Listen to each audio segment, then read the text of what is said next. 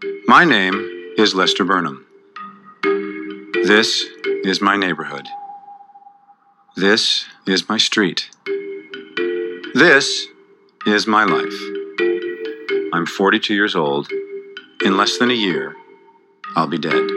C'est sur ces mots que commence American Beauty, réalisé par Sam Mendes en 99.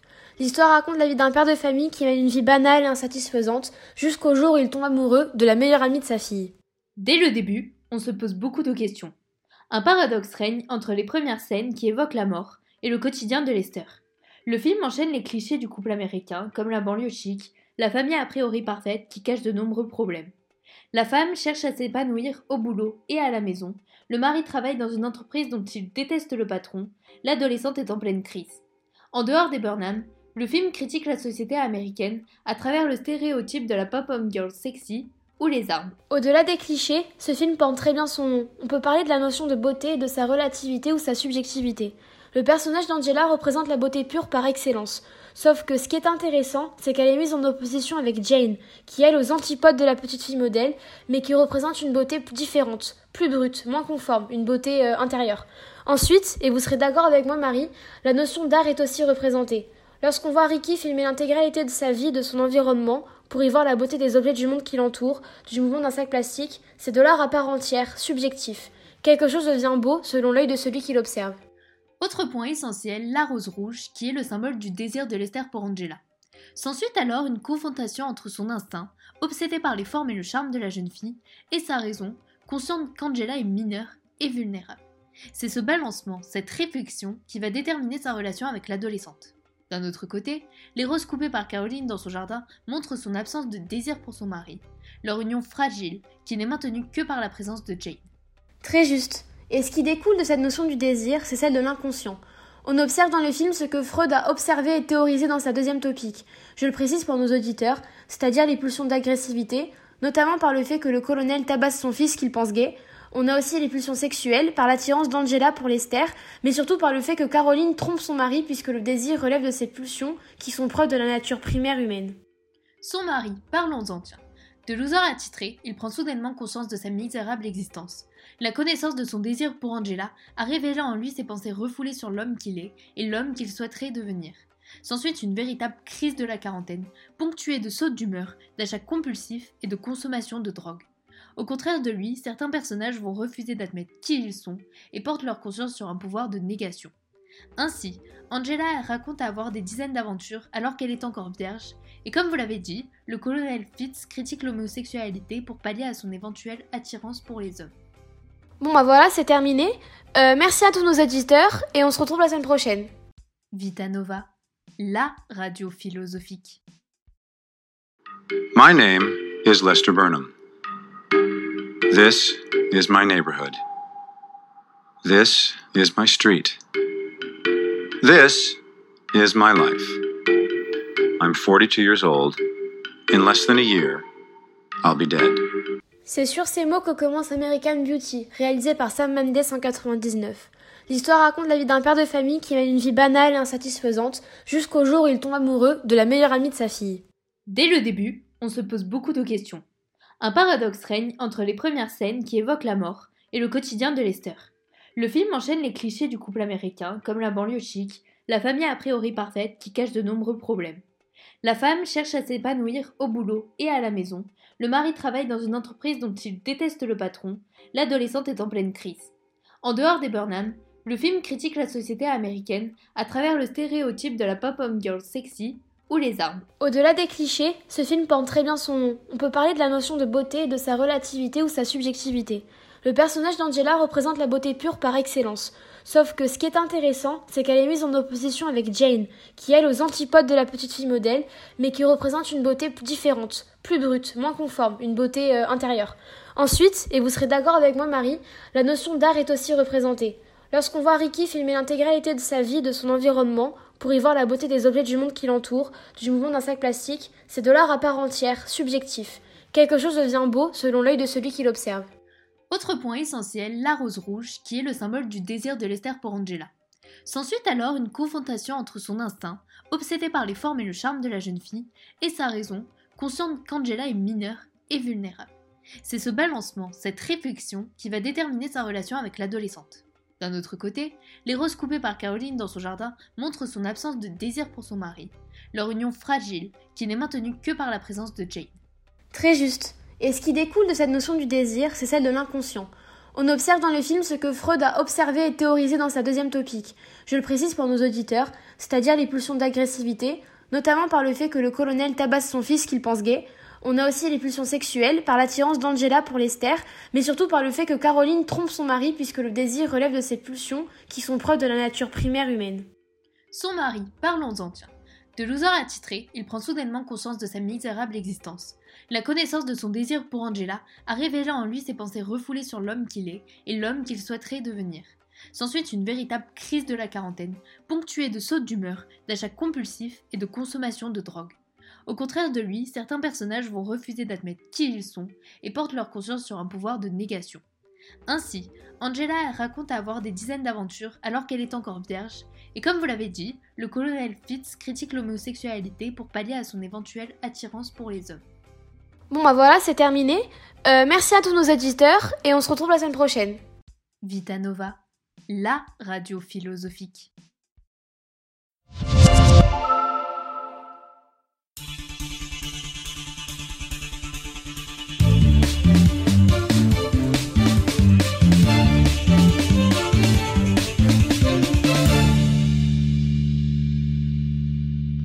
Bonjour Bilal, bonjour à tous et bienvenue dans l'émission L'analyse filmique pour les nuls. Bonjour Paul, bonjour à tous. Donc aujourd'hui on va s'intéresser à un film en particulier, c'est ça? Oui, euh, en effet, on va s'intéresser à M le maudit. Donc euh, M le maudit est un film allemand en noir et blanc réalisé par Fritz Lang. Il est sorti en 1931. Donc le film raconte l'histoire d'un meurtrier qui terrorise la ville. Ce meurtrier tue des enfants, les attirant avec des friandises par exemple. La police se met à sa recherche et ordonne à des sans-abri de surveiller les rues. La police promet également des récompenses pour ceux qui contribuent à sa capture. Donc si on veut, il s'agit de, poser le problème et de réfléchir euh, sur l'inquiétante cohabitation qui existe chez un individu entre ses pulsions d'agressivité et de vie euh, et ce qui reste d'humain en lui et de savoir si c'est un être régi par des pulsions qui sont inconscientes ou si c'est voulu. Donc on peut également réfléchir sur le titre du film. Le M que le tueur a dans le dos sur l'affiche signifie qu'il est maudit par sa maladie, mais aussi par la société. C'est là que la frontière entre le bien et le mal se brouille, car au début il est défini comme un tueur, une fois qu'il est jugé, il explique qu'il ne sait pas d'où vient son obsession et qu'elle vient sans qu'il le veuille. Donc euh, la question des pulsions, euh, les pulsions de vie, Eros et d'agressivité Thanatos sont au centre du film. On peut donc relier les, pulsions du meurtrier aux trois instances de Freud, c'est-à-dire le ça, le surmoi et le moi qu'on verra après. Donc le meurtrier euh, se dit pantin de force qui l'anime. Donc pour se réfé- référer aux trois instances de Freud, euh, on se pencherait sur le ça, qui est le réservoir à pulsion, et donc sur le surmoi que le tueur ici n'a pas réussi à appliquer. C'est les normes et les règles qui doivent contrôler le ça. Et on peut prendre une citation de Freud, Malaise dans la culture, qui dit que l'homme est un loup pour l'homme, et que sans, culture, c'est-à-dire avec euh, l'homme euh, à l'état de nature, on n'aurait que des tueurs et des êtres régis par leurs pulsions. Merci Bilal. On va se laisser sur ça. Merci à tous, on se retrouve euh, demain 20h pour une nouvelle euh, analyse filmique et un nouveau film. Bonne soirée à tous. Merci. Bonjour à tous, ici Jessica Becerra et Colline Préau. Bienvenue sur le plateau de tout un programme. On commence tout de suite en parlant du fameux film Inception de Christopher Nolan, réalisé en 2010. Ce film s'inscrit dans la culture britannique et américaine, c'est un film de science-fiction et de thriller qui a fait réfléchir le monde entier. Le film a reçu 11 prix et 33 nominations en partie grâce à l'impressionnant panel d'acteurs principaux comme Leonardo DiCaprio, Marion Cotillard, mais encore Tom Hardy ainsi que Hélène Page. Inception traite des aventures périlleuses d'un groupe de voleurs pas comme les autres. Ces voleurs dérobent les rêves qui, par le biais de la technologie, entrent par effraction dans la conscience de personnes pour extraire ou supprimer leur- leurs idées. L'Inception va plus loin. Elle installe des idées dans la conscience des personnes sans qu'elles le sachent. Mais l'Inception est dangereuse pour les voleurs qui risquent de se perdre dans le labyrinthe de leur conscience, les limbes. Dom Cobb, interprété par DiCaprio, est l'un des voleurs spécialisés dans l'extraction. Il s'approprie les secrets des personnes enfouies au sein de leur subconscient. Il est très recherché pour ses compétences dans cet univers, mais il est devenu un fugitif recherché dans le monde entier. Cependant, une dernière mission pourrait lui faire retrouver sa vie d'avant. Le second problème que nous aborderons sera la distinction entre rêve et réalité. Le film contient une ambiguïté en ce qui concerne la réalité. Le film commence-t-il dans le rêve ou la réalité? Pour le définir en philosophie, le rêve est une perception de la réalité dans une espèce de conscience modifiée. En lien, Freud montre l'importance des rêves qu'il qualifie de voie royale, de l'accès à l'inconscient. Les rêves sont comme des lapsus. Dans ce cas, le refoulement va s'exprimer indirectement. Il évoque le rêve éveillé, nous n'arrivons pas à savoir si Cobb vit depuis toujours ce rêve. Nous ne connaissons pas la limite de son rêve et si sa conscience est entière. Comme chez Descartes, la question du scepticisme est posée. Le scepticisme est une doctrine philosophique expliquant que l'homme n'est pas en capacité de connaître la vérité et donc qu'il doute en permanence. Bonjour à tous, nous allons nous interroger sur les notions de rêve, de réalité, mais également nous pencher sur l'inconscient, la liberté et l'intersubjectivité. Nous nous poserons la question qui est donc dans ce film, sommes-nous éveillés ou bien sommes-nous en train de rêver?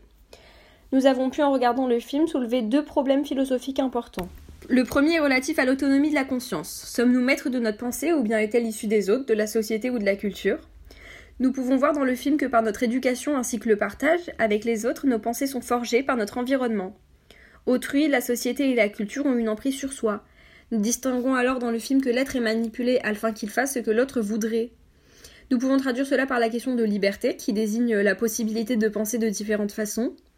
Mais Inception analyse aussi l'intersubjectivité. Il aborde la question de la relation avec autrui de manière intéressante. Il serait possible d'implanter une idée dans la conscience d'autrui.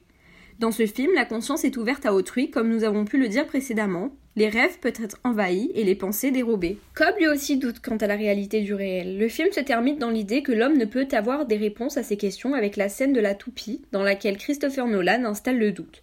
Si la toupie s'arrête, Cobb est ainsi éveillé. Mais si elle persiste à tourner, il est condamné au rêve.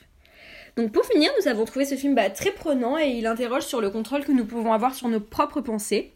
Donc euh, on va vous souhaiter euh, un très bon film à tous et à la prochaine édition.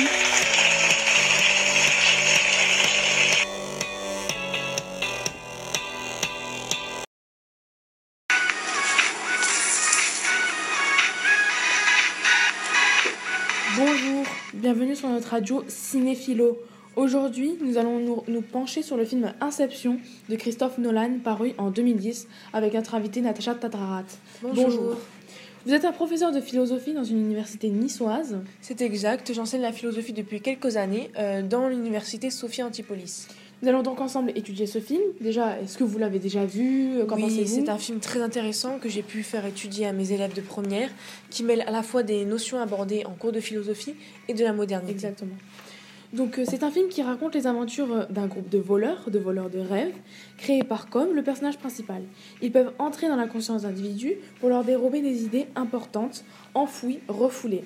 Ils peuvent aussi implanter une idée dans la conscience d'un individu à son insu. C'est l'inception, comme ils l'ont très bien fait à Robert Fisher, un riche héritier qui devait à tout prix démanteler l'empire de son père. Il faut savoir que Cobb a avant tout un intérêt personnel à effectuer cette mission, proposée par Saito, car il lui a promis de l'aider à passer les portiques de sécurité pour pouvoir entrer sur le sol, le, le territoire américain, et pouvoir rejoindre sa famille. En effet, Cobb est accusé du meurtre de sa femme, qui s'est suicidée pensant être dans un rêve et voulant atteindre la réalité. Cobb est donc maintenant depuis deux ans en cavale et ne peut plus voir ses deux enfants. Dans un premier temps, nous allons introduire la notion autrui présente dans ce film. La deuxième partie, quant à elle, sera consacrée aux notions de rêve et de vérité. Donc, Madame Darat, pouvons-nous interpréter totalement nos rêves ou bien est-il nécessaire qu'autrui intervienne? Nous pouvons interpréter nos rêves avec l'aide d'autrui, car il nous permet d'accéder à nos pensées refoulées, comme on a pu le voir dans le film avec l'extraction.